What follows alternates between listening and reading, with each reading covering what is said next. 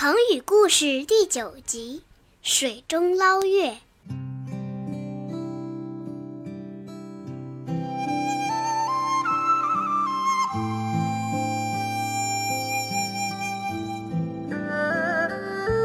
一天晚上，月亮照得大地亮堂堂的，一群猴子正在森林里玩耍。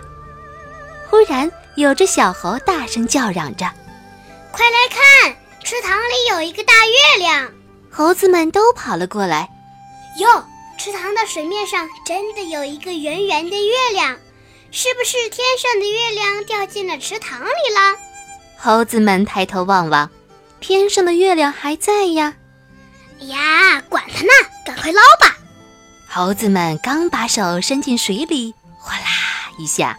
水面上的月亮就碎了，猴子们都抓耳挠腮的纳闷呢，这是怎么回事呢？